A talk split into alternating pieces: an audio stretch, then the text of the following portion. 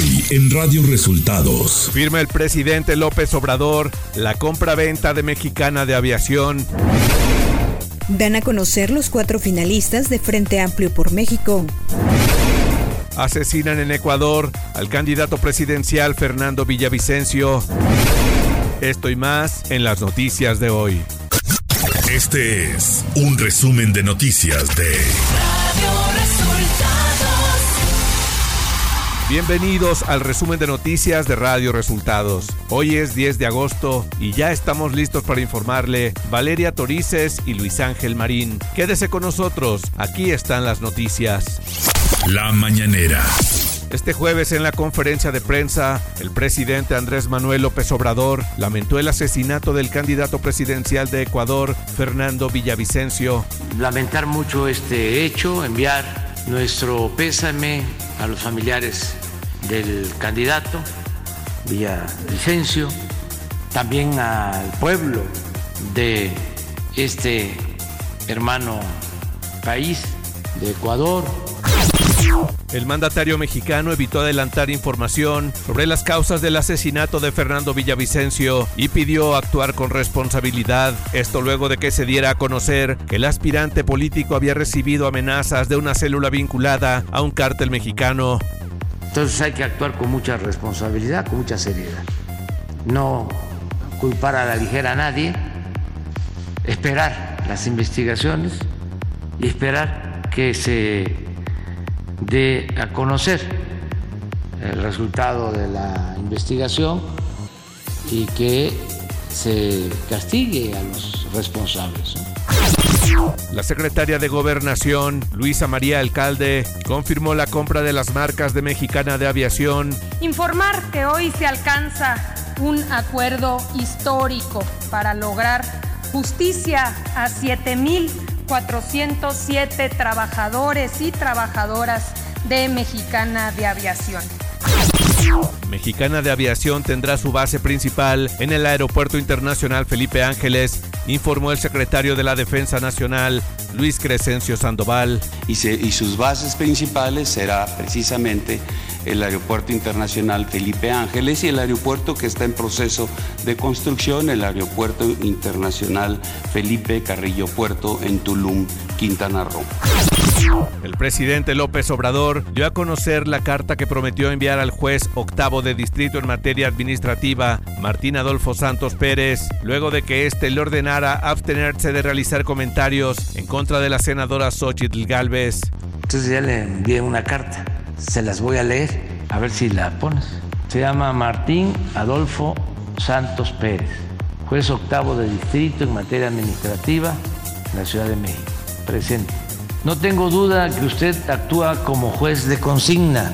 Me refiero a su resolución promovida por los abogados de Claudia X González y su pandilla a favor de la señora. Usted, señor juez, me ordena, así como a la Secretaría de Hacienda, al SAT, a la Unidad de Inteligencia Financiera y a la Comisión Nacional Bancaria y de Valores a callar. Radio Resultados. Política. El Frente Amplio por México reveló quiénes son los aspirantes finalistas a la candidatura presidencial por el bloque de partidos integrado por el PRI, PAN y PRD, con miras al 2024. Son cuatro los personajes que cumplieron el requisito de conseguir 150 mil firmas, distribuidas en 17 estados del país. Santiago Krill Miranda, Enrique de la Madrid Cordero, Xochitl Galvez y Beatriz Paredes Rangel son los aspirantes que pasan a la siguiente etapa del proceso de oposición. El comité organizador del Frente Amplio por México informó que se recaudó en total 1.9 millones de firmas de manera digital.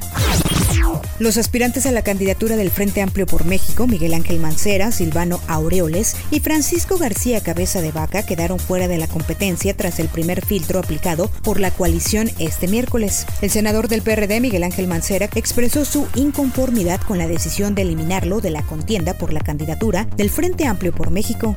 Y hoy lo que quiero decirle al comité organizador es que no dañan a la persona, sino se daña el proceso mismo. En tanto, el panista Francisco García Cabeza de Vaca agradeció a las personas voluntarias que le apoyaron para la recolección de 195 mil firmas a lo largo del país.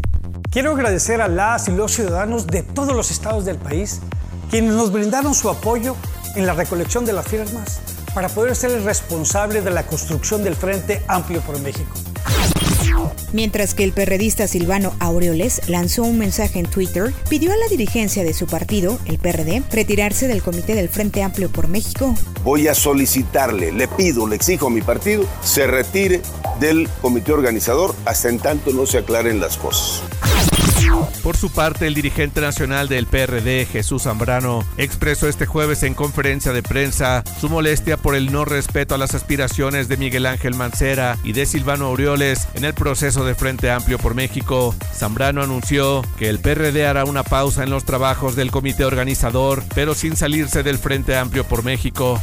Seguimos ciertamente en el frente, nos mantenemos en el frente, pero hoy anunciamos que establecemos una pausa en nuestra participación en el comité, en los trabajos del comité organizador, a la espera de que se den las aclaraciones pertinentes y suficientes al asistir a una asamblea informativa en la alcaldía Iztacalco en la Ciudad de México, Claudia Sheinbaum Pardo dio a conocer que cuando estuvo al frente del gobierno capitalino, su administración ahorró 100 mil millones de pesos. Llegamos a ahorrar en los años que estuve en el gobierno 100 mil millones de pesos, que los arrancamos a la administración pasada que era muy corrupta y que se lo dedicamos al beneficio del pueblo de la Ciudad de México.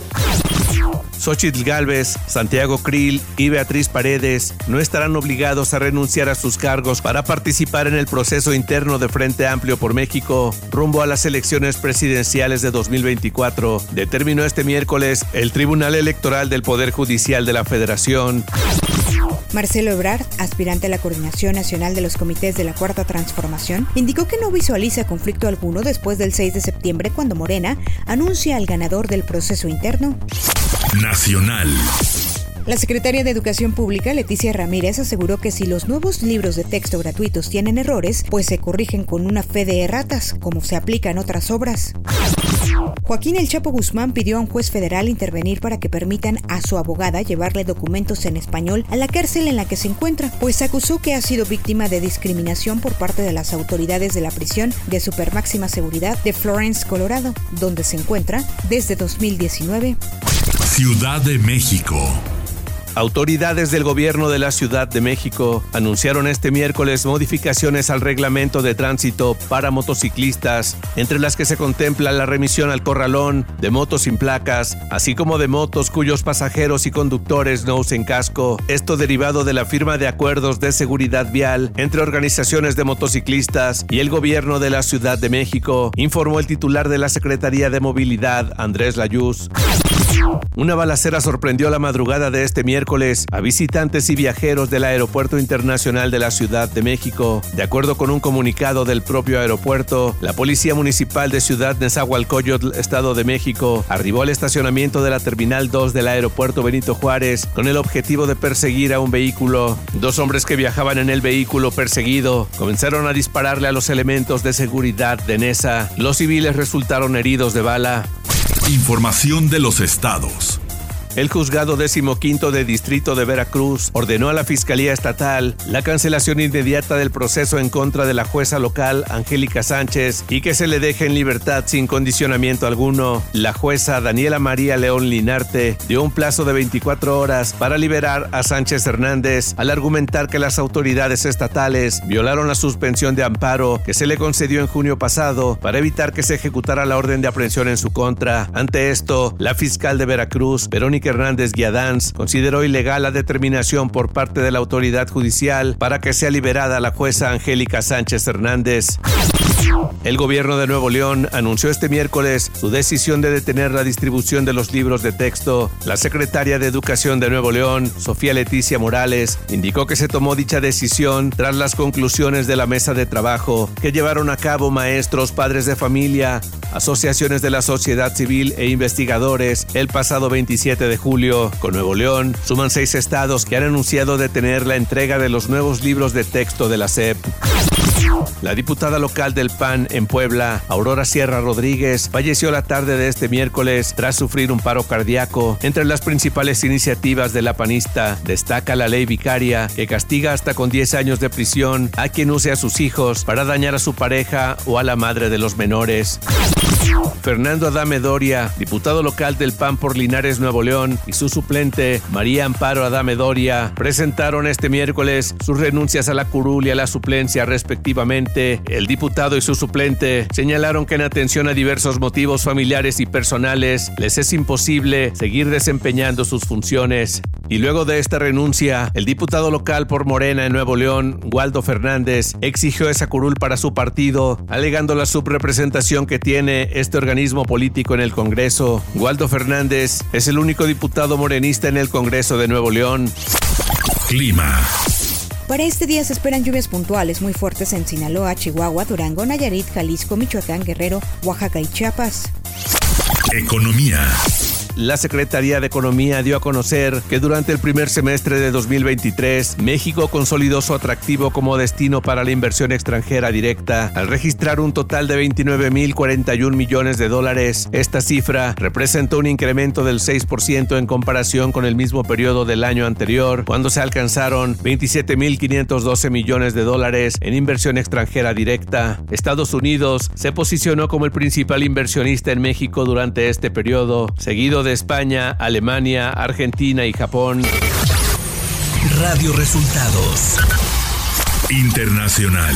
La tarde de este 9 de agosto fue asesinado durante un mitin el candidato presidencial Fernando Villavicencio. El hecho tuvo lugar en la ciudad de Quito. Después de que el presidente Guillermo Lazo confirmara el magnicidio, las sospechas sobre quiénes serían los responsables apuntaron al cártel de Sinaloa, pues Villavicencio denunció el 31 de julio que había sido amenazado de muerte por un importante líder de la organización en aquel país.